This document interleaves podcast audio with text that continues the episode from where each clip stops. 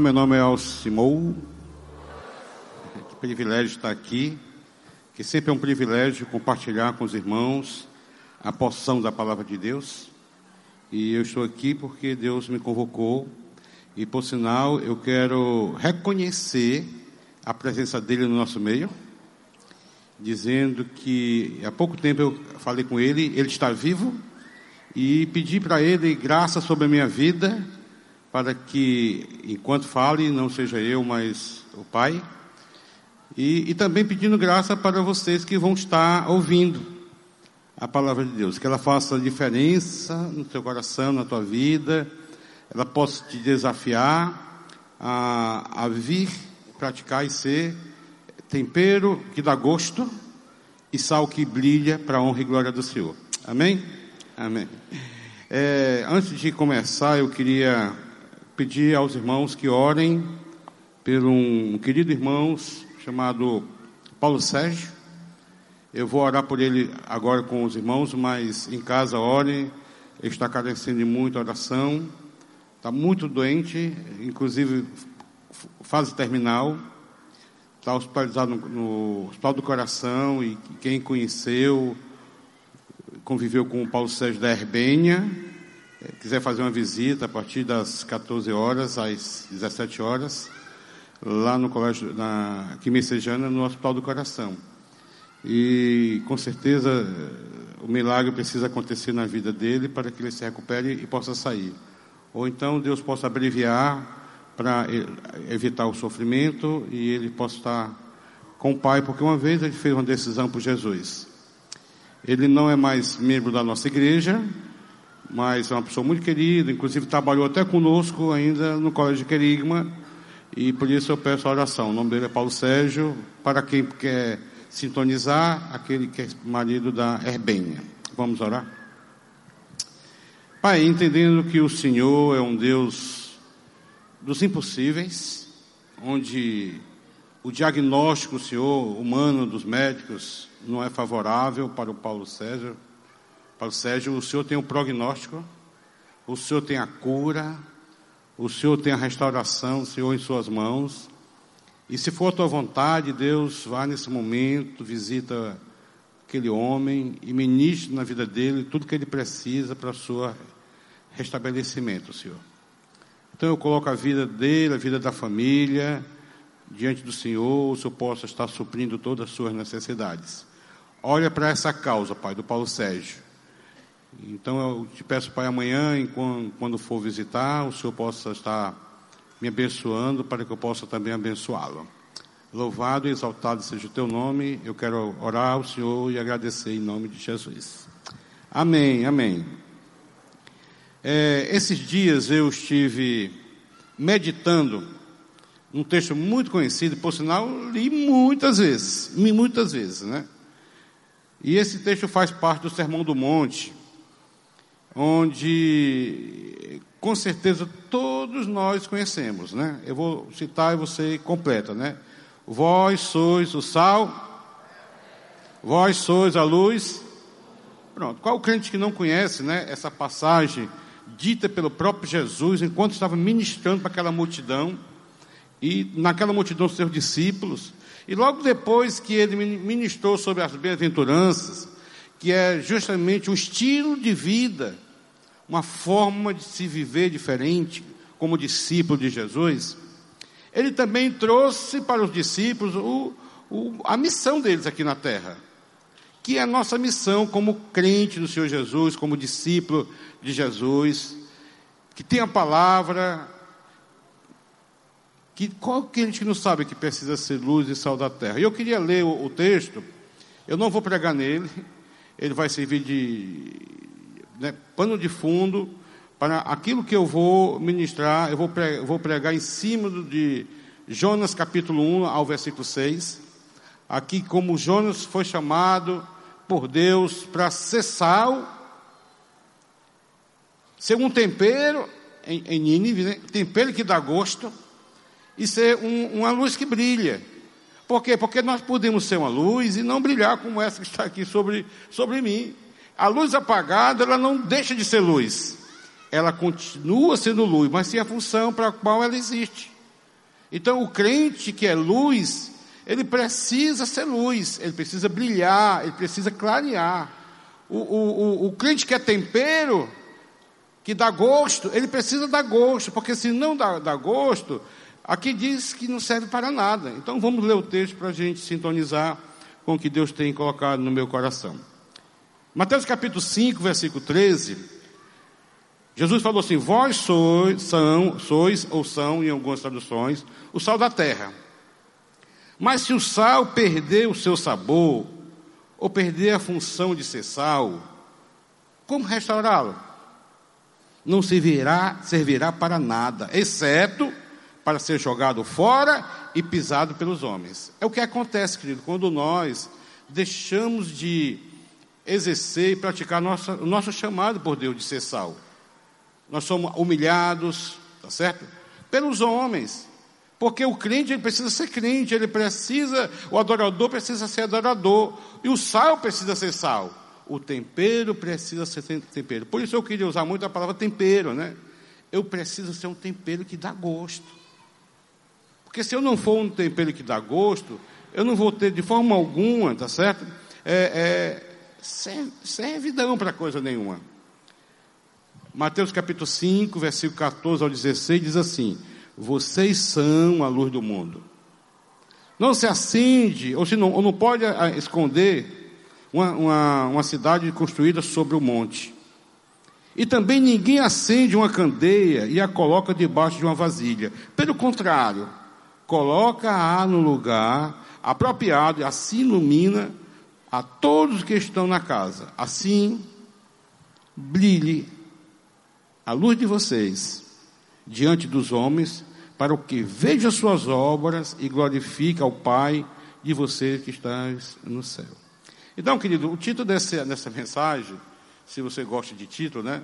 Eu dei tempero que dá gosto e luz que brilha. Luz que brilha. Olhando para a vida de Jonas, que é o nosso personagem, que eu, a qual eu queria trabalhar, nesse episódio da vida de Jonas, não vou entrar na baleia. Não, não, ele não vai nem chegar ainda né, pela experiência de passar pela, ser engolido pela baleia. Não, nós vamos trabalhar até enquanto ele, ele vive a experiência da tempestade. Com certeza Deus tem muitos ensinamentos para as nossas vidas nessa noite. Jonas capítulo 1, versículo 1 e 2 diz assim: A palavra do Senhor veio a Jonas, filho de Amitai, com esta ordem: Vá depressa a grande Nínive e pregue contra ela, porque a sua maldade subiu até minha presença. E no versículo 3 ao versículo 5 diz assim: Mas Jonas fugiu da presença do Senhor, dirigindo-se para Tarse, desceu à cidade de Job, onde encontrou um navio que se destinava àquele porto. Depois de pagar a passagem, embarcou para Tarse para fugir do Senhor. O Senhor, porém, fez soprar um, um forte vento sobre o mar. Caiu uma tempestade tão violenta que o barco ameaçava arrebentar-se. Todos os marinheiros ficaram com medo e cada um clamava ao seu próprio Deus. E atiraram as cargas ao mar para tornar mais leve o navio. Enquanto isso, Jonas, que tinha descido ao porão e se deitara, dormia profundamente. Pronto. É o texto que nós vamos trabalhar nessa noite. Seis versículos apenas. A primeira coisa que nós precisamos entender e aprender, Jonas, a palavra Jonas significa pomba. Ele era filho de Amitai. Amitai significa verdade. O profeta pomba, ou Jonas, certo? Era filho do Senhor, verdade, o Amitai. Então Jonas era filho da verdade. Mas, na palavra de Deus, ah, inclusive no hebraico, muitas, muitos nomes que serão colocados tinham a ver com muita profecia. Para a vida daquele, né? Abraão será pai de uma grande nação, né? E assim por diante. Abraão, né? Jonas se torna, então, aqui, pomba fujona. Ou um pombo fujão da presença de Deus. Agora, Jonas, ele tinha alguns privilégios ele usufruía de alguns privilégios. Por exemplo, ele era profeta. E se ele era profeta, Deus falava com ele. Não existe um melhor privilégio para um crente, para um filho de Deus, para um profeta de Deus, quando Deus fala com aquela pessoa. A primeira coisa que eu queria agora parar para que você pensasse, qual foi a última vez que Deus falou com você? Qual foi a última vez que você sentiu a presença de Deus falando ao seu coração de forma singular e pessoal na sua vida? Se lembra? Será que você é capaz de destacar aquele episódio, aquela experiência pessoal e singular? Então Jonas, ele era alguém que Deus falava com ele, porque ele era um profeta. E Deus fala com cada um de nós que somos profeta de Deus. Nós somos uma nação, uma comunidade de profeta de Deus. Que Deus fala, que Deus quer usar para falar. Por quê? Porque Deus não só fala só, pra, só por falar. Deus, quando fala conosco, Ele tem algo a, a nos direcionar. Ele tem algo a nos é, é, é, cobrar. Ele sempre tem algo a nos desafiar nessa vida enquanto nós estamos aqui. Porque é um privilégio para nós quando Deus fala com cada um de nós. Jonas, ele tinha um ministério. Ele era profeta. E como, como ele tinha um ministério, ele precisava vivenciar na vida dele um ministério ao qual ele foi chamado. Deus tinha um dom. Aliás, Jonas tinha um dom. E Deus havia dado o privilégio de Jonas de ouvi-lo. E através dele, Deus falar para o povo. Ele é profeta, como já falei. Deus te deu um dom, queridos. Na verdade, Deus nos deu dons no plural. E se Deus não te deu dons no plural, você não consegue identificar qual o dom, os dons que Deus te deu, deixa eu falar uma coisa para ti. Deus te deu um dom que todo crente, todo servo de Deus, todo filho de Deus, ele tem esse dom. Romanos 5, 5 diz que o amor de Deus foi derramado nos nossos corações pelo Espírito Santo a quem foi otorgado. No momento da sua decisão, Deus derramou através do seu, do seu espírito o dom do amor. O amor de Deus foi derramado, o amor dele passou a existir em nós. E com esse amor que foi colocado no nosso coração, nós desenvolvemos outros dons, porque se você não tiver o dom maior, o dom supremo, o dom do amor, você vai fazer até certo tempo, mas você vai chegar a um ponto que você vai ficar enfadado daquilo. Por mais excelente que seja. Porque os dons que Deus deu para, para, cada, no, para cada um de nós precisa ser recheado com o amor de Deus. Porque senão, você vai na força do, do teu poder, da tua capacidade, da tua experiência, e daqui a pouco você vai dizer, não é bem assim, estou enjoado. Porque nós somos humanos e somos limitados. Jonas tinha um ministério. Jonas também tinha algo que eu e você, nós, cada um de nós, gostaria de ter que era a presença de Deus na sua vida. Porém, nós temos encontrado pessoas que querem a presença de Deus, mas quando tem, não valorizam. Jonas foi uma pessoa que não valorizou a presença de Deus, porque quem é, é, tem a presença de Deus não quer sair da presença de Deus. É tão gostoso, é tão fabuloso que não quer sair da presença de Deus. Olha o que aconteceu no versículo 3 aqui. Jonas fugiu da presença do Senhor. E muitas, encontramos hoje em dia muitos crentes, muitos filhos de Deus fugindo da presença de Deus, fazendo outras opções, é, pegando atalho, se desviando dos propósitos de Deus, por isso acaba as tempestades da vida o encontrando, ou os encontrando. Então Jonas também, ele tinha algo fabuloso, que era a presença de Deus. A missão que, que Deus tinha para Jonas é para que ele fosse luz que brilha e tempero que dá gosto naquela cidade chamada Nínive. Jonas tinha uma missão. E essa missão foi algo declarado pelo próprio Deus, pela boca de Deus. Inclusive, Deus usa uma palavra aqui, parece que Deus tinha pressa, né? Vá depressa. Vamos, pega o beco, vá e vá. Olha, nem toda missão que Deus nos dá é uma missão light. Tem missão que realmente é, é complicado. Tem uns que, que Deus escolhe a dedo para fazer, porque nem todo mundo foi chamado aqui para ir para os presídios. Nem todo mundo, certo? Mas quando Deus escolhe, Deus só não escolhe, mas como também dá paixão. Dá paixão.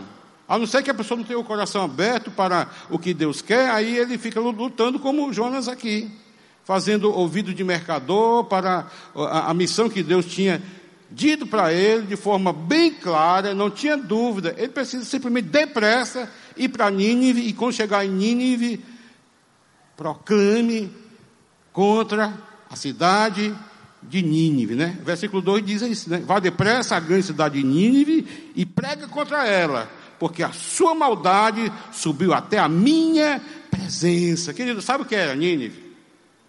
Nínive era a capital da Síria, uma cidade muito violenta. E Deus estava dando a oportunidade, uma, mais uma oportunidade para Nínive. Deus estava dando oportunidade para Nínive. E a oportunidade para é, é, Nínive chamava-se e viria através, sabe de quem? De Jonas. Como Deus tem dado uma oportunidade para a nossa geração, a nossa sociedade, o nosso Brasil, a nossa cidade Fortaleza, que cada vez mais passa a estar longe de Deus, né? Cada vez mais é, o homem fica bem distante de Deus. E a oportunidade para a nossa geração chama-se você.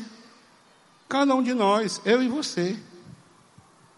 Por isso nós não podemos de forma alguma é, ficar fora, porque Deus tem um chamado para o crente dessa igreja, da nossa igreja.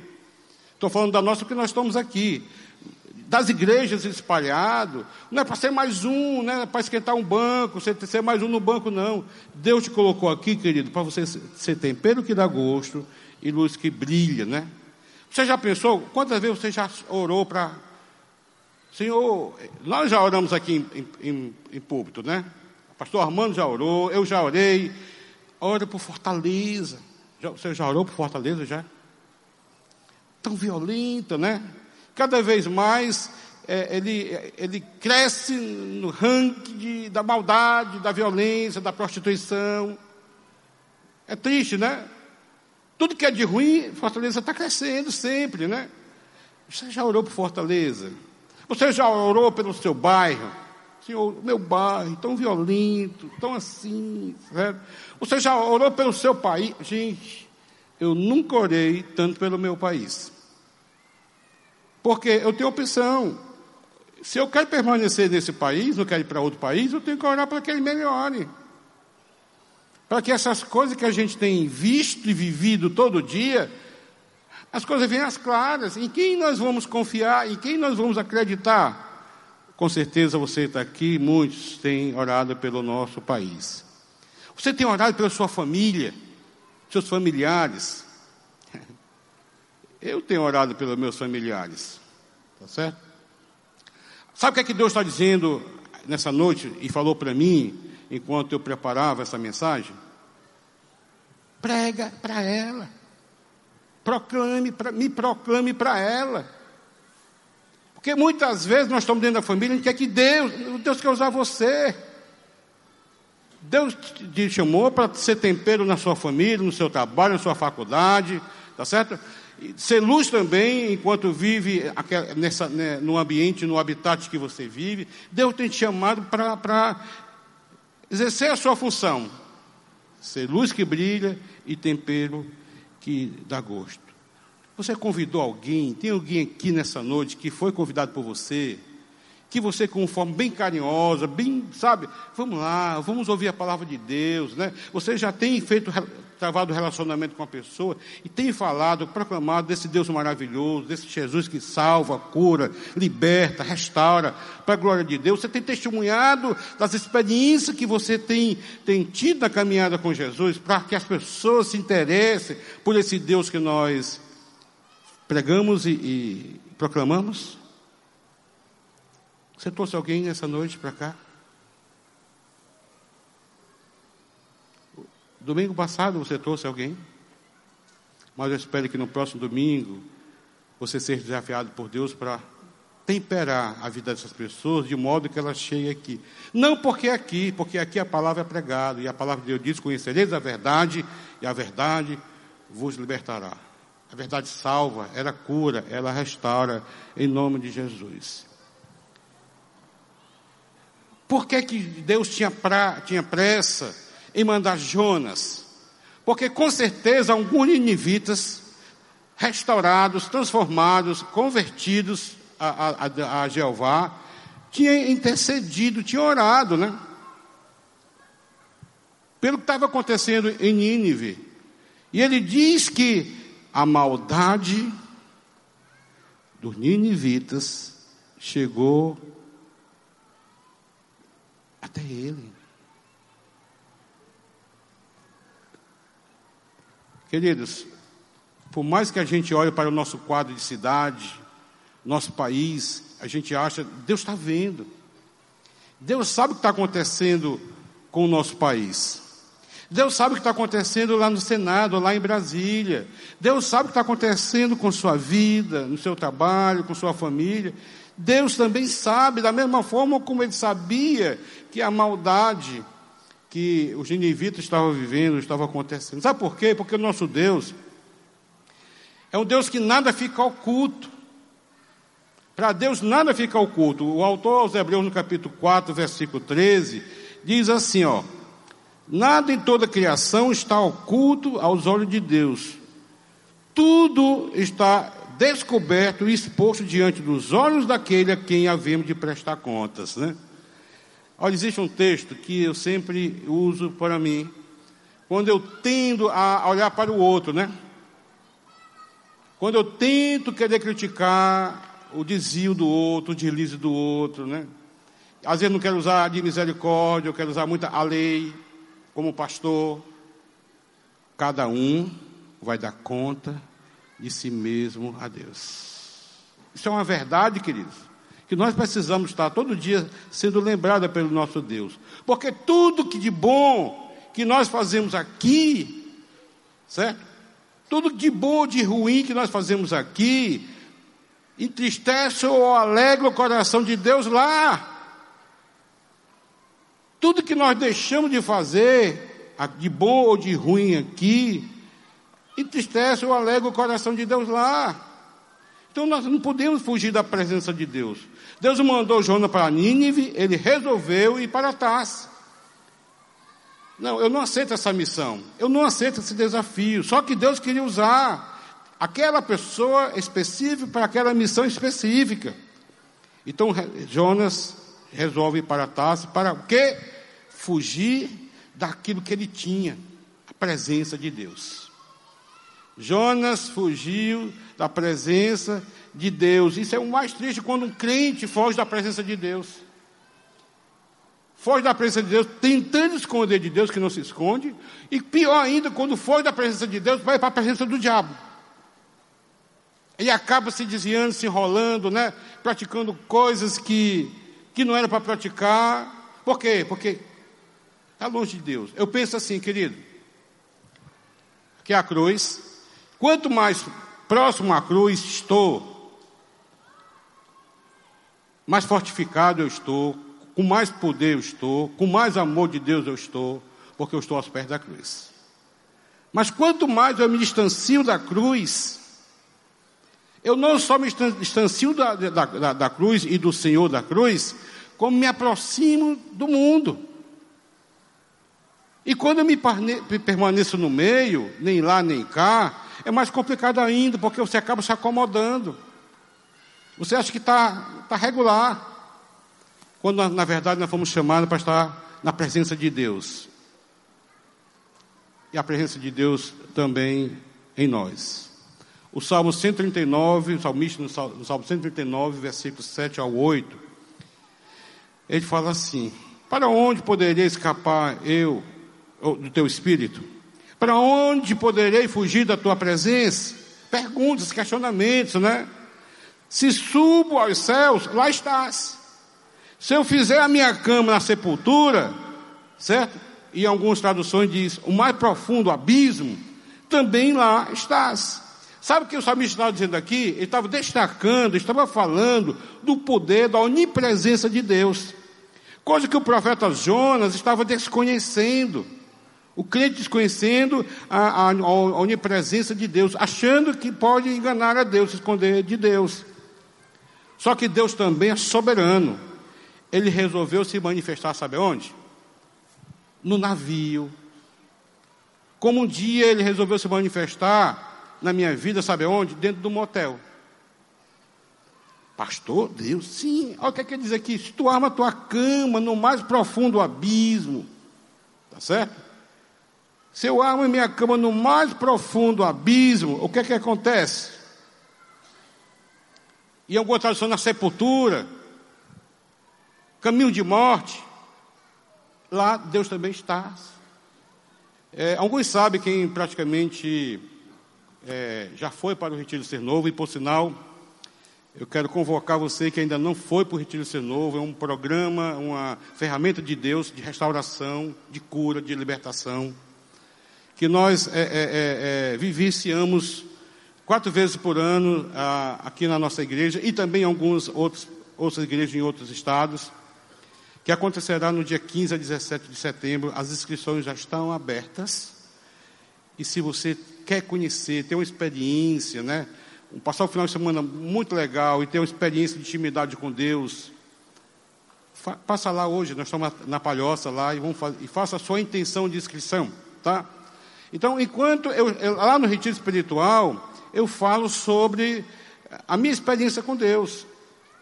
Porque eu, eu armei a minha cama na sepultura, eu estava dentro do motel, drogado, bebido, tinha acabado de pecar, a palavra de Deus já tinha feito efeito na minha vida, no meu coração, estava me incomodando, mas eu estava desobediente em aceitá-lo, de tomar o passo de decisão. Sabe por quê? Porque tem muita gente que vive dentro da igreja e nunca teve coragem de tomar um passo de decisão por Jesus Cristo. Se acomoda achando que é esposa de crente, se é, é, é filho de crente, ma, é, é marido de crente, filho de pastor, e nunca toma uma decisão por Jesus Cristo. Cada um vai dar conta de si mesmo a Deus. E Deus te cobra isso nessa noite também. Certo? Então eu estava lá, depois de até pecado, Deus ministrou de forma muito autêntica o meu coração, a presença de Deus chegou naquele ambiente, me envergonhou. Pela primeira vez eu senti vergonha do que eu estava fazendo, do que eu estava praticando me envergonha de tal ponto que eu, eu reconheci diante de Deus que a minha vida não prestava para nada. Estava com dinheiro, estava com mulheres, com saúde, tudo aquilo que não estava passando por tempestade nenhum, mas Deus resolveu se manifestar para mim naquele motel. E naquele ambiente hortil, eu me ajoelhei diante do Senhor e disse: Senhor, a minha vida não presta e eu sei que o Senhor é o Deus que gosta do que não presta. Estou entregando a minha vida ao Senhor a partir de agora. Amém. Glória a Deus. Pode aplaudir ao Senhor. Há dois anos eu fui convidado para pregar numa conferência de pastores lá em São Luís do Maranhão. E uma parte do que eu estou falando aqui, eu falei lá na, naquele, naquele, naquele seminário, né? naquela conferência lá em São Luís do Maranhão.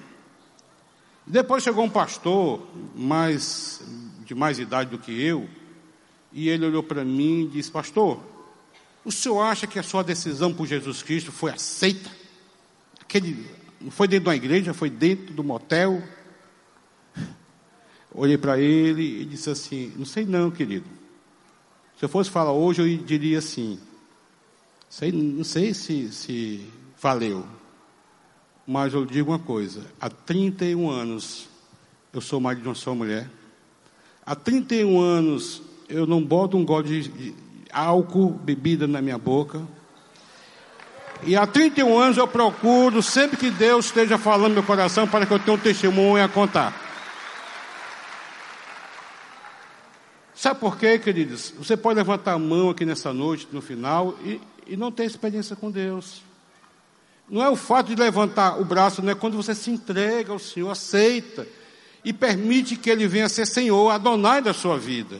Coisa que Jonas, naquele momento, ele não estava deixando que é, é, o Senhor Jeová fosse senhor da vida dele. Ele estava querendo ser senhor da sua vida, ao ponto de tomar decisão: estou fora, não aceito a missão, eu não quero essa missão, eu vou me esconder, vou pegar o beco.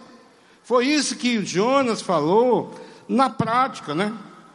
Só que o que acontece que muitas vezes nós trazemos para nós tempestade, como Jonas trouxe, pela nossa desobediência, pelas nossas escolhas. Então Jonas achando que ia para Tars, e, e, às vezes nós colocamos culpa no diabo. Ah, mas foi o diabo. Não, não. Jonas comprou a passagem.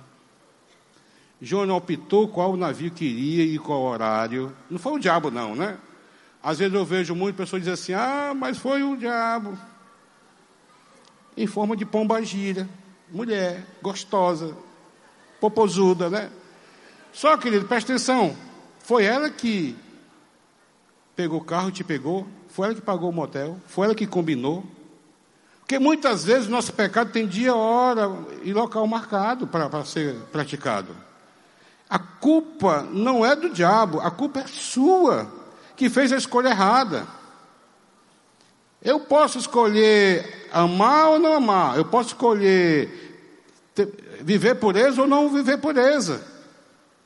Eu posso escolher falar a verdade ou falar a mentira. Então a responsabilidade é minha. E quando, é, como a responsabilidade é minha, Deus vem cobrar de nós.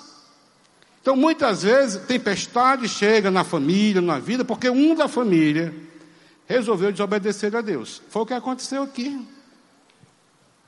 Jonas fugiu, foi para aquela, aquela outra cidade, certo? Achando que, fugindo da presença de Deus, ele estava livre, tá certo? do juízo de Deus. Só que, que nosso Deus é soberano. Ele é onipresente, mas ele também é soberano. Ele resolveu, sabe o quê?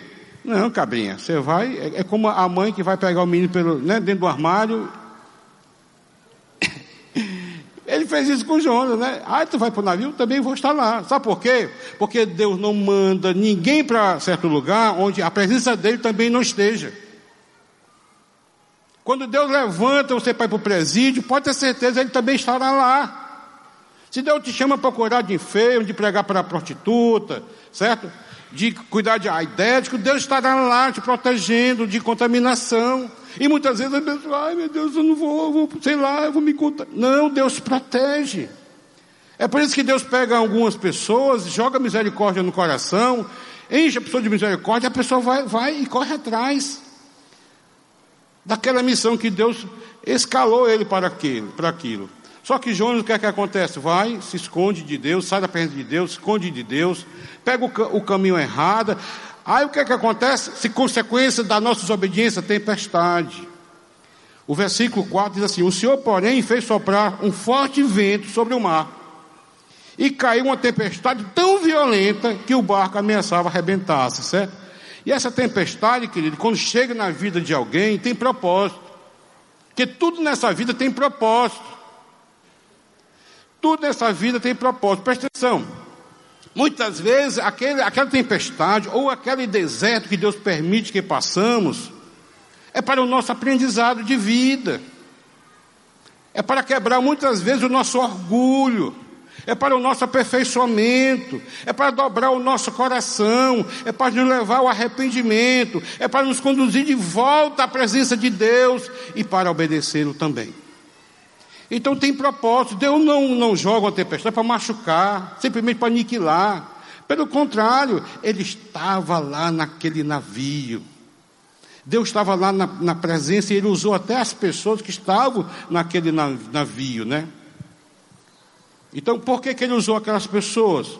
Porque olha o versículo 5 que diz lá: todos os marinheiros ficaram com medo. Olha, marinheiros são pessoas experientes com o mar, certo?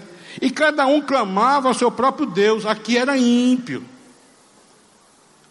certo? Que não se dobrava ao Deus e a Vé, tinha seus deuses, está né? Tá no plural. E atiraram as cargas ao mar para tornar mais leve o navio. Sabe o que é jogar carga no mar? Prejuízos.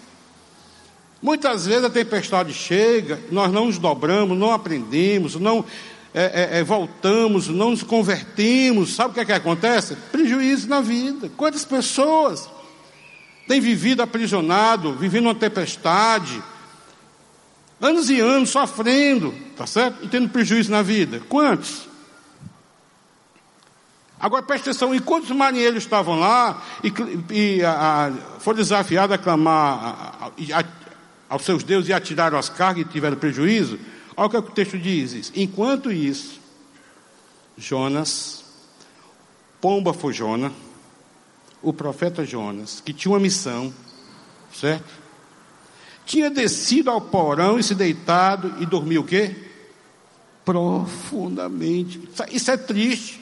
Porque muitas vezes nós estamos vivendo esse estágio da vida de, de Jonas. Enquanto pequenos são desafiados a servir, certo? Numa campanha, tá certo? Uma, né? Eu vejo aqui muito o, o CR fazendo isso, pintar o presídio, invadir aqui o, o bairro, ir lá no Dendê, sempre são as mesmas pessoas e um pequeno grupo de pessoas. E por sinal, muitos nem vão, mas fica, fica todo orgulho. Nós, a igreja, estamos lá no Dendê. Tu tá também? Tu tem pelo menos contribuído para que os que, que têm coragem de irem? Muitas vezes nem contribuir, você contribui. E diz nós, não, não fala isso, você está mentindo, está se enganando. Tá certo? Então os, preju os prejuízos estavam acontecendo. Então o que, é que acontece? Quando eu vejo essa posição de Jonas, querido, eu não posso deixar de falar, crente, deixa de dormir. Tu não foi chamado para dormir, tu foi chamado para agir. Tu foi chamado para servir. Em nome de Jesus. Porque muitas vezes nós perdemos tempo nos acomodar, acomodados ou nos acomodando. Quantas oportunidades, querido, a gente tem na vida. A gente não só tem como perde na vida.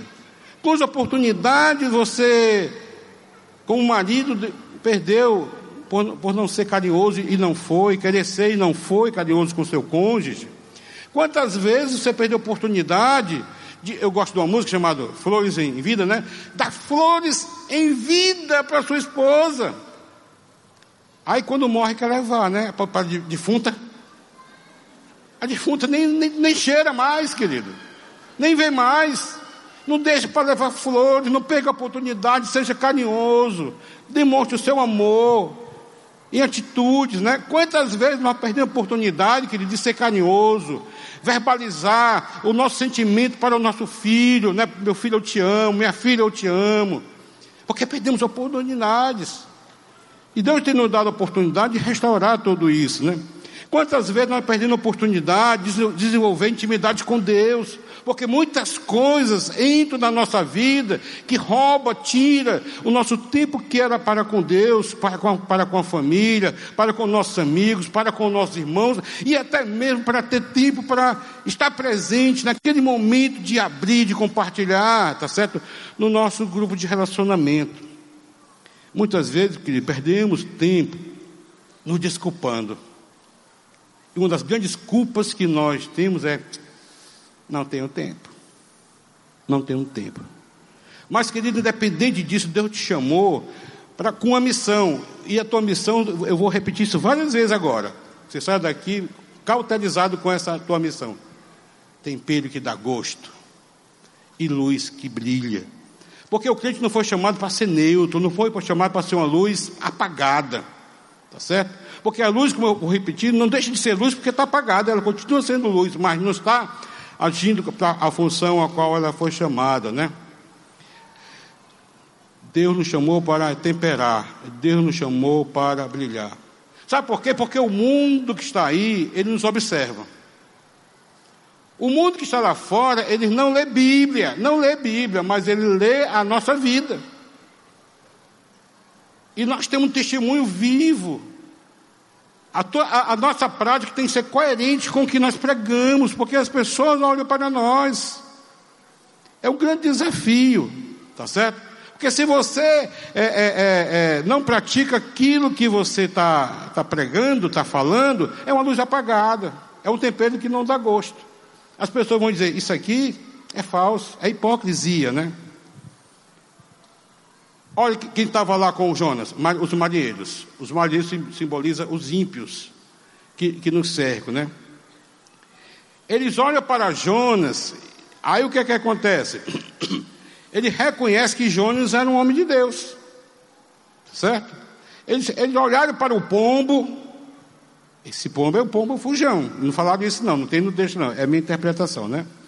Eles olharam para o filho da verdade, se, se ele é filho da verdade, ele tem a verdade. Tá certo? Eles olharam para o profeta e disseram: Deus fala através dele. Certo? Só, queridos, nada disso estava acontecendo na vida de Jonas. Por quê? Porque ele tinha deixado de brilhar. Ele tinha, ele tinha deixado de temperar. A missão dele era temperar a cidade de Nínive, que Deus estava aborrecido com a prática daquela cidade. Então, quando é que eu e você, nós, deixamos de ser tempero, tempero que dá gosto e, e, e luz que brilha para esse mundo? Quando? Primeira coisa, quando permitimos que os ímpios, os marinheiros, no caso aqui do texto, hajam em vez de nós. Preste atenção, querido. Quem deveria estar orando, está dormindo. Nós crentes deveríamos ser exemplo de oração, professor de oração. E aqui é o ímpio chamando o crente para orar. Vai orar para o teu Deus, clama o teu Deus. Que coisa, né? As coisas invertidas aqui. Quem deveria estar pregando, está dormindo.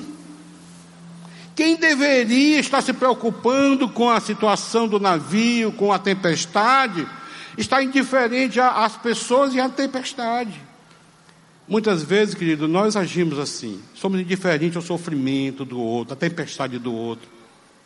E nem clamamos a Deus. No mínimo que deveria clamar a Deus, Senhor, socorre, né? Como acabamos de, eu acabei de orar pela tempestade que o Paulo Sérgio está passando, né? Uma enfermidade que, segundo os médicos, é quase final. Clamo, porque o nosso Deus é o Deus que acalma a tempestade. O Deus que nós clamamos é o Deus que tem resposta, tem solução, tem cura, tem milagre. E muitas vezes nós nos calamos, somos indiferentes a tudo isso. Enquanto nós nos calamos, o mundo age, os ímpios agem. Olha aqui um exemplo. Os homossexuais, certo? Estão levantando a sua bandeira, sou gay, sou lésbica. Estão colocando suas fitas, suas bandeiras, suas marcas em todo canto. Enquanto nós, muitos não conseguem usar nem um boné com o nome de Jesus. Tem vergonha. Os espíritos que acham que salvação é por obras, né? Estão aí tentando matar fome de crianças, né? Estão tentando, porque eles acreditam que salvação é por obras. Enquanto muitos de nós, profetas, que temos a presença de Deus, chamado de Deus, estamos nos enxurrascando, né? E nem paramos para pensar, para orar pelas crianças que passam fome no Haiti, ou até mesmo a favela ao nosso redor, a comunidade está ao nosso redor. Porque nos tornamos egoístas. Muitas vezes nós estamos vivendo isso daí. Agora veja a disparidade. Os marinheiros passavam pela tempestade da mesma forma que Jonas passava pela tempestade. Todos, dois, todos ambos estavam no mesmo navio. Eles temeram. Muitos crentes que não temem a Deus. Desafia a Deus. Brinca com a misericórdia de Deus. Eles se preocuparam um com os outros. Sabe o que é isso? Se preocupar um com o outro? Ter compaixão com o outro. Ser sensível à causa do outro. Se preocuparam. Os maneiras que se preocuparam até com Jonas, que estava lá no porão do navio dormindo. Foram lá embaixo para pegar o capitão, né? Eles clamavam, seus ídolos, se rapaz, eu não posso fazer, pode ser que Deus faça, né? Enquanto Jonas, o profeta, o fujão, o pombo, dormia. Sabe quando é que eu deixo de ser tempero que dá gosto? E luz que não brilha?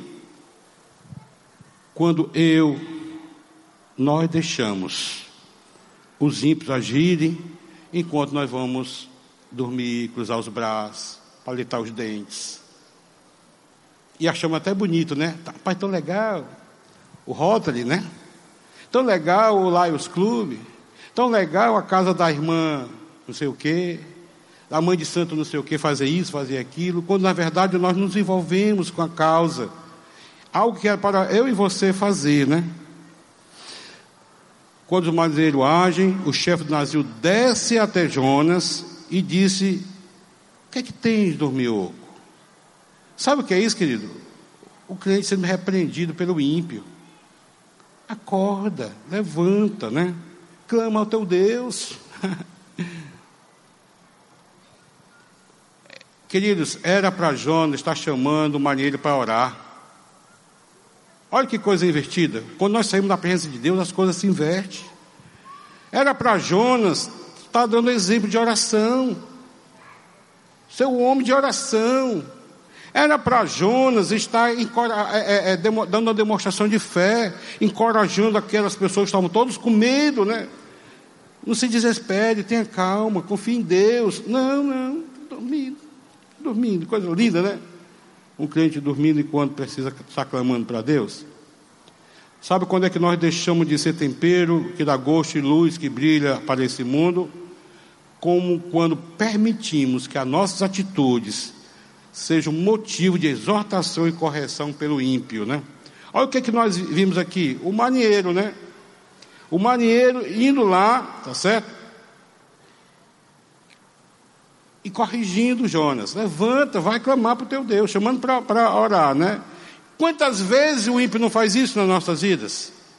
Quantos crentes estão vivendo um momento onde Deus levanta até o ímpio para sabe? Aí você diz, rapaz, não acredito que esse cara está dizendo isso para mim, não, né? Sabe que quando Deus quer falar, ele usa até, fala até através das pedras. Não é de tarô, não, certo? Ele fala através de jumenta. Quando Deus quer falar, Ele pode falar através, do ímpio para nós, para nos exortar, para nos chamar para a Sua presença, né? Quantas vezes nós não erramos, falhamos, pecamos, e o ímpio chega e diz assim: Você está errado. Isso não é para você fazer, que você é crente, você é um homem religioso, né? Quantas vezes nós não encontramos o patrão ímpio exortando o funcionário crente, né?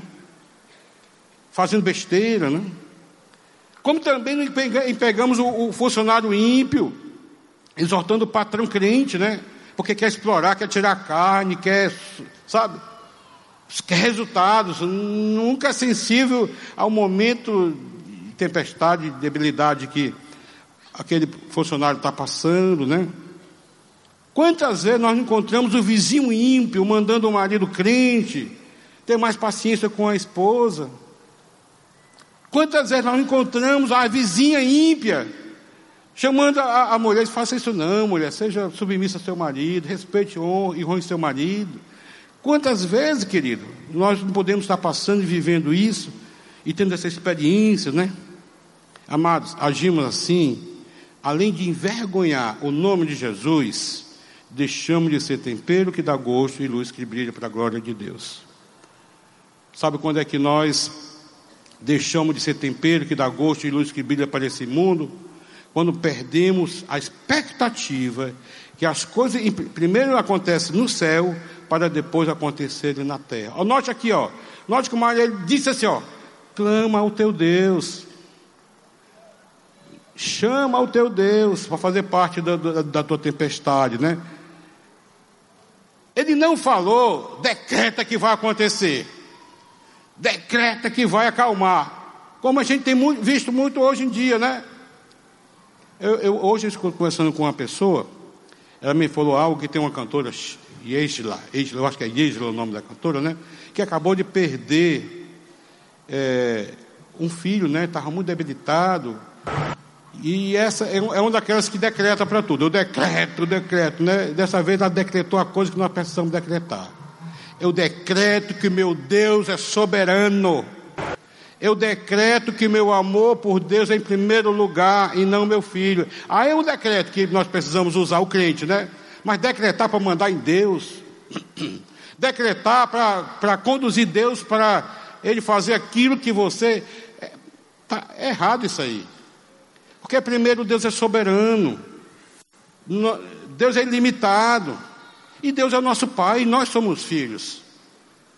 Então nós perdemos a expectativa, aí começamos a querer mandar em Deus, né? E por sinal, não está com muito tempo, talvez quatro anos, eu escutei uma reportagem de uma cantora, que eu não quero citar o nome dela aqui, porém, ela, ela ao, ao decretar o poder de Deus na vida dela, inclusive eu dei uma bronca em Deus. Onde, querido? Sabe quando isso acontece? Quando nós perdemos a, perspectiva de quem Deus é e quem nós somos. Aí nós vamos dormir, que afinal de contas eu sou a super crente, o super crente, e Deus é meu súdito. Então, querido, muitas vezes nós agimos assim, e quando nós agimos assim, nós não somos luz que brilha, e nem tampouco tempero que dá gosto, né? O nosso Deus não pode ser pressionado por ninguém. Ele é criador de todas as coisas. Nós somos criaturas. Ele é grandioso e nós somos pequeninos. Ele é limitado e infinito e nós somos limitados, infinitos. Ele é Pai e nós somos filhos que obedecemos a Deus.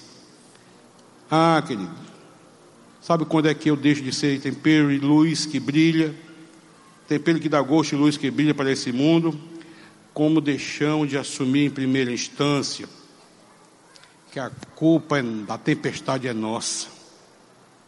Muitas vezes a tempestade, as coisas não têm acontecido, Deus não tem abençoado, e porque naquela família tem coisas erradas, tem coisas certo que ofende a Deus, que entristece a Deus, e nós simplesmente ficamos na, na, na moita, escondido, e não assumimos a culpa. Preste atenção no que aconteceu com Jonas.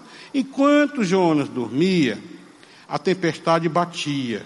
Enquanto Jonas dormia, a, a, as cargas eram perdidas, o prejuízo acontecia. Enquanto Jonas se calava, tá certo? O que é que acontece? O marinheiro falava. Enquanto Jonas estava lá escondido, Deus esteve presente, se manifestou, ao ponto de usar aquele marinheiro, dizendo assim: de quem é a culpa? Enquanto Jonas não assumiu a culpa, sabe o que aconteceu, queridos? Todos os prejuízos, toda a, a, a movimentação do, do navio acontecia, né? A tempestade estava mais presente ainda, né? Mas quando Jonas falou, a culpa é minha, sabe o que aconteceu? É por minha causa, é por minha culpa. Eu deixei de ser profeta, eu deixei a presença de Deus. Eu deixei de obedecer a Deus. É por minha culpa, né? O mar, o mar acalmou. Deus agiu. Claro que Deus, consequência daquilo, Deus preservou o navio e os marinheiros, os ímpios, né? Mas ainda tinha grande ensinamento para Jonas, que a gente sabe que a história continua, que ele foi jogado no mar e o, e o peixe grande engoliu, né? Então, o navio continuou balançando, gente correndo risco de vida, tinha muita gente com prejuízo, e é assim que acontece quando na nossa casa, na nossa família, está acontecendo, né? Qual o conselho prático que eu posso deixar aqui para eu finalizar? A primeira coisa, se você está vivendo um momento de desobediência a Deus, um momento que você está recusando o chamado de Deus, a missão que Deus tem para você, Deus está chamando para ir para uma Nínive na sua, na, sua, né, na sua vida, e você está se calando, você está dizendo, não vou, não quero ir, é complicado, né? Preste atenção. Confesse a Deus que você é limitado. Deus sabe. Tá certo? Mas se você continua com o coração duro, sabe qual é o caminho? Confessa a Deus. A palavra de Deus diz: aquele que confessa e deixa, alcança misericórdia. Quer alcançar a misericórdia de Deus, como Jonas alcançou, mesmo indo para a barriga do peixe? Deus preservou né, a vida daquele homem. Ele foi para Nínive. Sabe por quê? Porque os planos de Deus nunca serão frustrados. Os propósitos de Deus nunca serão frustrados, porque Ele, ele é Deus. Qual o conselho prático que eu te dou, querido? Talvez você precise sentar com teu pai e confessar para ele. Talvez você precisa conversar com sua esposa e resolver com ela a pendência, os problemas. Talvez você precise sentar com teu marido, né? E abrir o teu coração para ele. Talvez você precise chamar os teus filhos e lavar sua alma para o seu filho, reconhecendo que você tem falhado, errado como, como pais. Talvez você precise sentar com o teu grupo de relacionamento e fazer o mapa realmente abrindo seu coração de forma genuína, não como uma tarefa que muitas vezes é requerido no próprio grupo. Abre o teu coração, escolhe um irmão e vai prestar conta, vai pedir oração para o irmão e, e assim por diante, né? Sabe quando é que eu deixo de ser tempero que dá gosto e luz que brilha nesse mundo? Quando nos omitimos e escondemos a nossa identidade espiritual nós deixamos de ser. Olha, o versículo diz assim: Que ocupação é sua? Foi o que, imagine, que o capitão perguntou para Jonas, né? De onde vens? Qual a tua terra? E onde? Que, e que povo és teu? Ou, ou és tu? De que povo és tu? Né? Se essa pergunta fosse feita para você hoje, qual seria a resposta? Qual a resposta que você daria? A resposta que eu daria, que com certeza precisa ser a sua, né? Que ocupação é a sua? Discípulo de Jesus. Qual a sua terra? A minha terra é a pátria celestial. E de que povo tu és? Povo de propriedade exclusiva de Deus e amado por Deus. Amém? Seria a resposta que nós precisaríamos dar, queridos. Sabe qual foi a resposta que Jonas deu? Hebreu. Sabe o que, o que é mais ou menos traduzindo numa linguagem mais hoje? Eu sou batista. Eu sou presbiteriano. Sabe quando as pessoas dão essa resposta, que é esconder por trás da religião, por trás da igreja? Tá certo? Eu sou hebreu. Sabe o que ele estava querendo dizer quando ele falou eu sou hebreu? Eu sou peregrino, não tenho pátria, não tenho lugar fixo. Eu sou estrangeiro. Eu falo outra língua, não é língua estranha, mas sou estrangeiro. Outro idioma, né? Eu sou diferente. Era isso que Jonas estava querendo dizer para aquele marinheiro. Tá certo? Agora preste atenção, querido. José do Egito era também hebreu. Certo? Mas o que José do Egito trouxe foi bênção para o Egito e não tempestade. Preste atenção, Abraão era hebreu também. E quando ele chegou em Canaã, que era uma terra de maldição, ele trouxe bênção e não tempestade. Davi era hebreu também. Arrebentou com Golias. E onde ele chegava, ele conquistava e não trazia tempestades. Jonas disse assim, ó.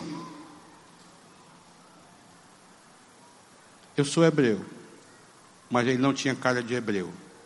Como muitos crentes dizem que eu sou crente, mas não tem cara de crente. Tá certo? Como muitos dizem que é um homem de fé, porque ele falou assim: eu, eu, sou, eu, eu sou hebreu e tenho temor a Deus, né? Isso é resposta de religioso, tá certo? Tem crente que diz que tem fé, mas não consegue obedecer como Jonas. Tem, tem crente que diz que fala que é crente, mas não, não, mas não revela que é crente. Sua vida não revela, não reflete que é crente. Tem crente que diz que é crente, mas a luz não resplandece através da vida dele. Então, queridos, a resposta de Jonas aqui foi o tema Deus. Mas quem teme a Deus não foge da presença de Deus. Quem teme a Deus busca a presença de Deus e que está querendo viver dioturnamente na presença de Deus. Por isso, querido, não se esconda do seu chamado. Não se esconda da sua missão. Deus não te colocou nessa igreja para ser só mais um cliente. Deus te colocou aqui com propósitos. Busque os propósitos de Deus para a sua vida. O que é, em que é que Ele quer que você seja usado? Talvez a sua oração nessa, nessa tarde e noite seja isso, né? Nosso chamado que é para ser tempero que dá gosto e luz que brilha, onde quer que estejamos. Se é na faculdade, é na faculdade. Se é no trabalho, é no trabalho. Se é na família, é na família. Para a honra e glória do Senhor. Eu encerro aqui dizendo Espero que o Espírito Santo tenha falado do teu coração. Eu pedi a Deus para me dar graça. sabendo que essa palavra é uma palavra que rasga, que bate, é muita exortação para nós, nós crentes, eu estou também envolvido, mas é uma palavra também que nos dá um alívio, porque o nosso Deus é um Deus que restaura, é um Deus que nos dá oportunidade, é um Deus que dá uma nova chance. E Deus está dando uma nova chance para essa geração. E Ele quer você, quer usar você, quer usar você, quer usar você. Amém? Amém. Baixa a cabeça agora e vamos orar.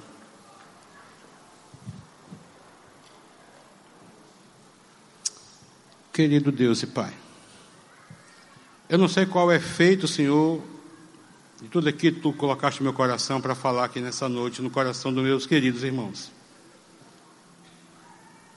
Mas o resultado é com o Senhor. Como eu pedi, o Espírito Santo possa poder estar presente, Senhor. Eu espero que Ele tenha feito uma obra no coração, como Tu fizeste no meu coração, Senhor, como Tu fizeste no coração daqueles que estiveram pela manhã aqui. Ó oh, Pai amado, nos ajuda, Senhor, eliminando, tirando, removendo, Senhor, toda negligência, toda indiferença, Senhor, toda covardia, toda timidez, Senhor, todo obstáculo pelo qual nos impede, Senhor, a ser luz que brilha, tempero que dá gosto, Senhor. Remove, Senhor. Talvez hoje à noite já comece. Ao sairmos daqui, Senhor porque nós somos chamados para ser luz e sal lá fora. Também, Senhor. Aqui e lá fora. Principalmente lá fora, Senhor. Nos ajuda, Senhor. Que o nosso amanhã seja diferente, Pai. No trabalho, as pessoas consigam ver o Senhor através de nós. Na faculdade, na vizinhança, Senhor. Mas vou te, te pedir também, Deus, se tem alguém passando por tempestade, acalma, Senhor a tempestade, Senhor. Age, Senhor, na tempestade, acalma, Senhor. Se tem alguém, Pai, para confessar ao Senhor, que, que haja, Deus, confessar. Obrigado, Senhor. Que com certeza o Senhor já falou para o nosso, o nosso coração.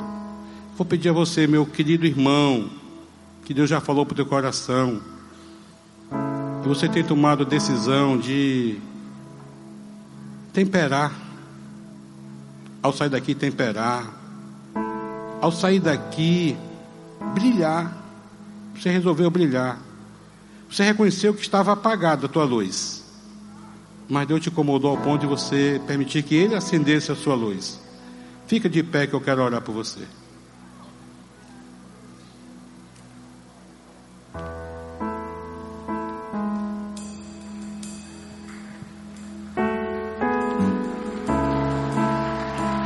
Amém, Jesus.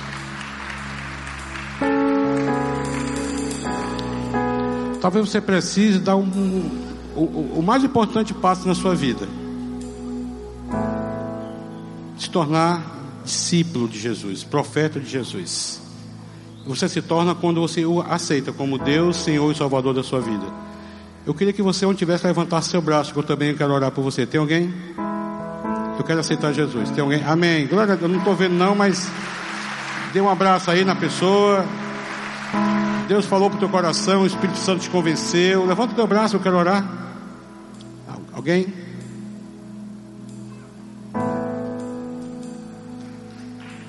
Amém. Glória a Deus. Louvado seja o teu nome, Senhor. Amém, amém. Se você não está disposto a fazer hoje, chegue para alguém que você conhece, da sua família, que é. Eu, eu, eu abri meu coração para Jesus. Eu quero me identificar com Jesus. Eu não vou omitir a minha identidade a partir de agora, né? Amém? Obrigado, Senhor. Que o Senhor os abençoe durante toda essa semana. e que vocês consigam estar vivendo tempero que dá gosto e luz que brilha para a honra e glória do Senhor. Amém. Obrigado.